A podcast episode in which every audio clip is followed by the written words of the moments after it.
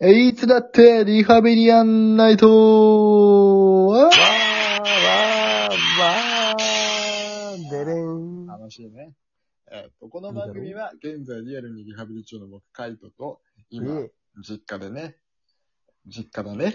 実家だよ。あお兄ちゃんの、実家にいますお兄ちゃんの二人がですね、きちんとした大人を目指すべきリスナーの皆さんと一緒に世の中の様々なことをリハビリしていく Z 世代向けリハビリレイディオとなっておりまやーっす。ております。37かはい、ピンポンピンポーン。よっしゃー。お前回から引き続いてるんですか、そのシステムは。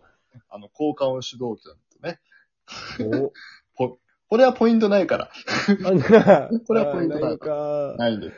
ということで、 1GP たのたまるのかな GP たまんない、これ。ということで、あ、そう、早速ね、宣伝をしないといけない。あのですね、はい、告知がありますね。本当は36回の後にやりたかったんだけどね、ちょっとクイちズょっとね、クイズが盛り上がりすぎちゃって。盛り上がりすぎちゃったので、今ここで宣伝します。ということで、うん、 YouTube、Twitter、Instagram が始動しましたよーえー、パラオパラオわーわーわー。ということでね。いや、今時になりましたな。そうだよ、どん、だんだんこうデジタル化していくからね。すごいですね。最終的にあの AI が二人でラジオする感じになっていくから。 あれ、俺らはどうなっちゃってんのなっていくからね。ということで、えいつだってリハビリアンナイトの各種 SNS がスタートしました。はい。スター YouTube トっしましてたね。 SNS なのかなまあいいや。えーと一応、いいのなんかか。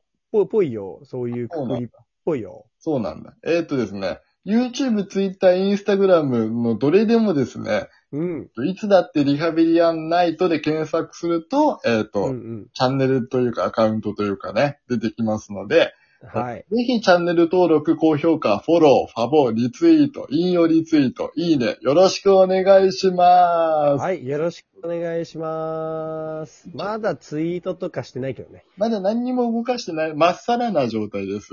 まっさらで。これが、そろそろしれっとやってみようかな。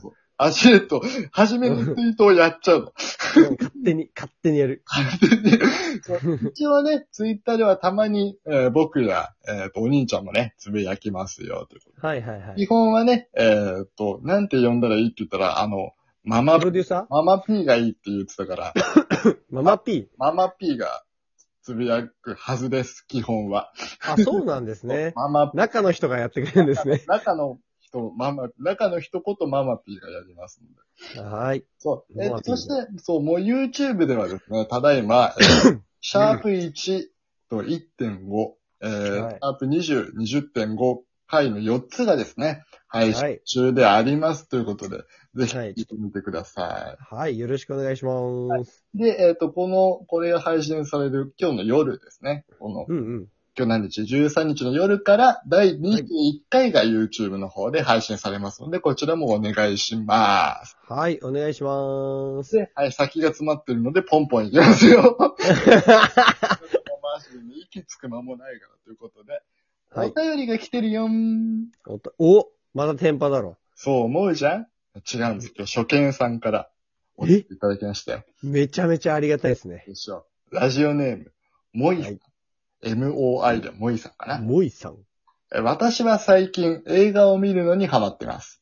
海外映画で登場する家や街並みはおしゃれに見えるし、登場人物の仕草や話し方がなぜかとてもかっこよく見えます。いや、かっこいいよな。かっこいいね。見終わった後に心が温かくなるような映画があれば、ぜひ教えてください。という。はいはいはいはい。で、まあ、いつもね、映画というとお兄ちゃんが基本主導で喋ってくれるんだけど、そうだね。たまには僕がやってみようということで。あ、お願いしますよ。はい、ということで、僕のおすすめ、こちらです。はい、でれん。ああ、 タイミング合わないね。まあ、リモートあるあるだね。 あはい、僕のおすすめ。出てないんかい。あえー最強の二人っていう映画ですね。お20ー。 2021年じゃない、2011年のフランスコメディ映画です。あしもう知ってる人結構多いんじゃないかな。ね、いい映画で有名いい映画だよ。うん。ちょっとあらすじをウィキから引っ張ってきたから読むね。ついにウィキペディアから引用するようになったのかそう。だよラジオっぽいね。論文でやったらこれダメだけどね。本当 だよ。あでも本当だよ。頸椎損傷で身体が不自由な富豪と、その介護人となった貧困層の移民の若者との交流を、時にコミカルに描いたドラマ。ということよっ。そう日本で公開されたフランス映画の中で歴代1位なんだって。いや、これがね、一番びっくりしました。これすごいよね。そう。すごいと思っていう感じ。でさ、ちょっと、なんだろう、僕の何が好きかというかさ、そういうところをね、うんうん話そうと思うんだけど、う。お願いします。もうね、この、なんかやっぱりその、頸椎損傷のこの身体不自由な人と、そうの、ん。介護をするさ、なんだうんうん貧困層の若者ってなると、なんか、あーじゃあ、なんだろう、重たい話かなとかさ、ちょっうとん。説教臭くなっちゃう話なのかなって思うじゃん。パッとそれだけ聞くと。そうなんだけどね、この作品ね、基本的にやっぱずっとコメディなんだよね。うんうんうん。テンポがすごくいいんだよ。確かに良かった記憶があるわ。なんかね、ずーっとちっちゃい笑いがたくさんあるから、見てて全然疲れないんだよね。そうだね。確かそんな感じだった気がする。で、あとやっぱね、障害者とその介護をする人っていうところを、をだけなんだろうう、んうん注目というかさ、その側面だけ見ると、介護の辛さとかそういうのを描くのかなと思いきや、そこすごい全ねく描かないんだよね。いやー、これ日本の邦画とかだったら描きそうだけどな。描いちゃうけど、これ全然やんないんですよ。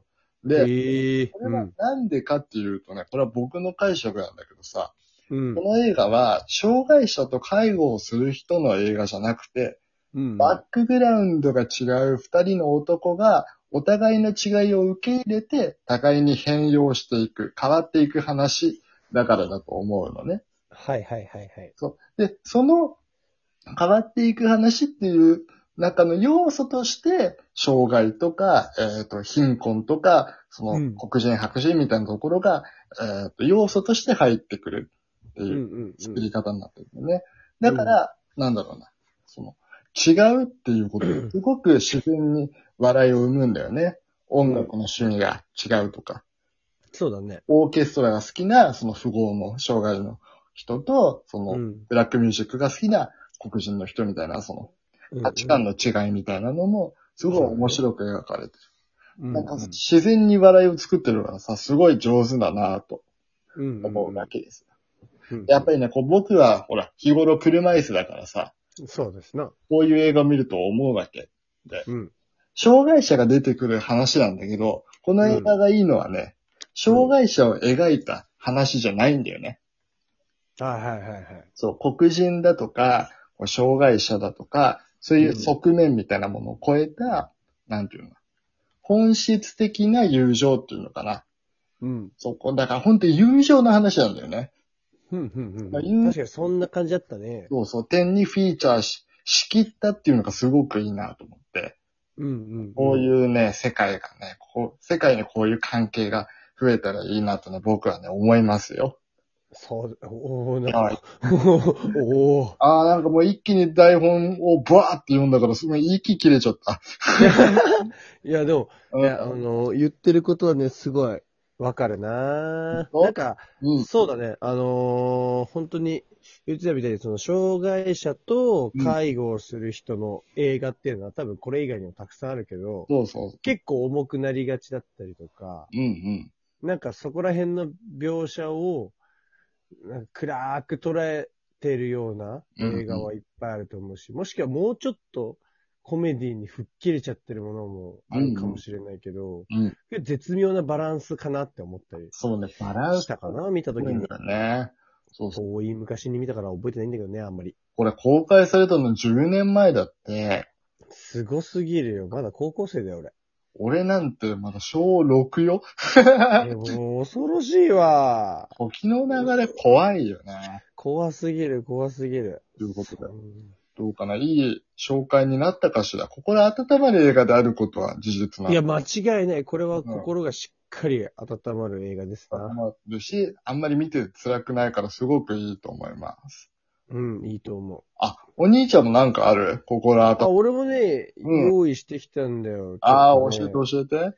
なんか、なんか言ってたからさああ、そう俺はこういうので行くぜって言ってたから、んじゃあ俺もこういうので行こうかな。なんか心温まるうん映。画でしょうかなと思って。うん。俺がね、おすすめなのはね、はいはい。やっぱりね、ああ本当にお美しいよ。レオンからのナナタリー・ポートマン。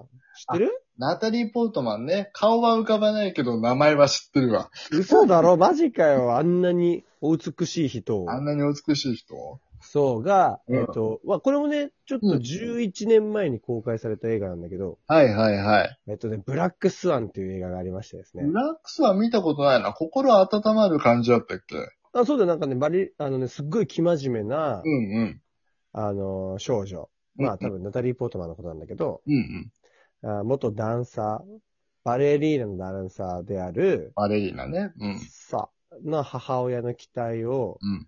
もう、背負いに背負って、うんうんあの、バレエに全てを捧げる姿をね、うん。うん。描いた作品ですよ。はいはいはい。ああ、スポコン系なのかないや、もうう、ん。あのね、まあ、簡単に言う、なんか、あらすじだとう、ん。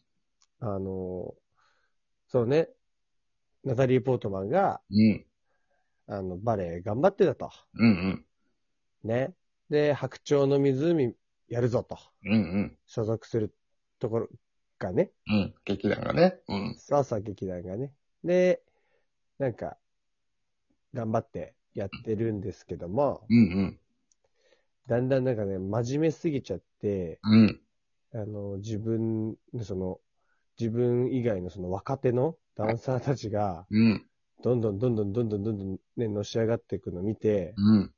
もう、まあ、焦りや葛藤がすごくなっちゃってう、んうんで、それにおける最後ではその人間の根底に眠るうん。憎悪や嫉妬といった感情が乱れる作品ですな。怖いじゃねえかよ。ということで、もうちょっと話していたいところですが、この続きはまた次回です。えーはいバイバイ。バイバーイ。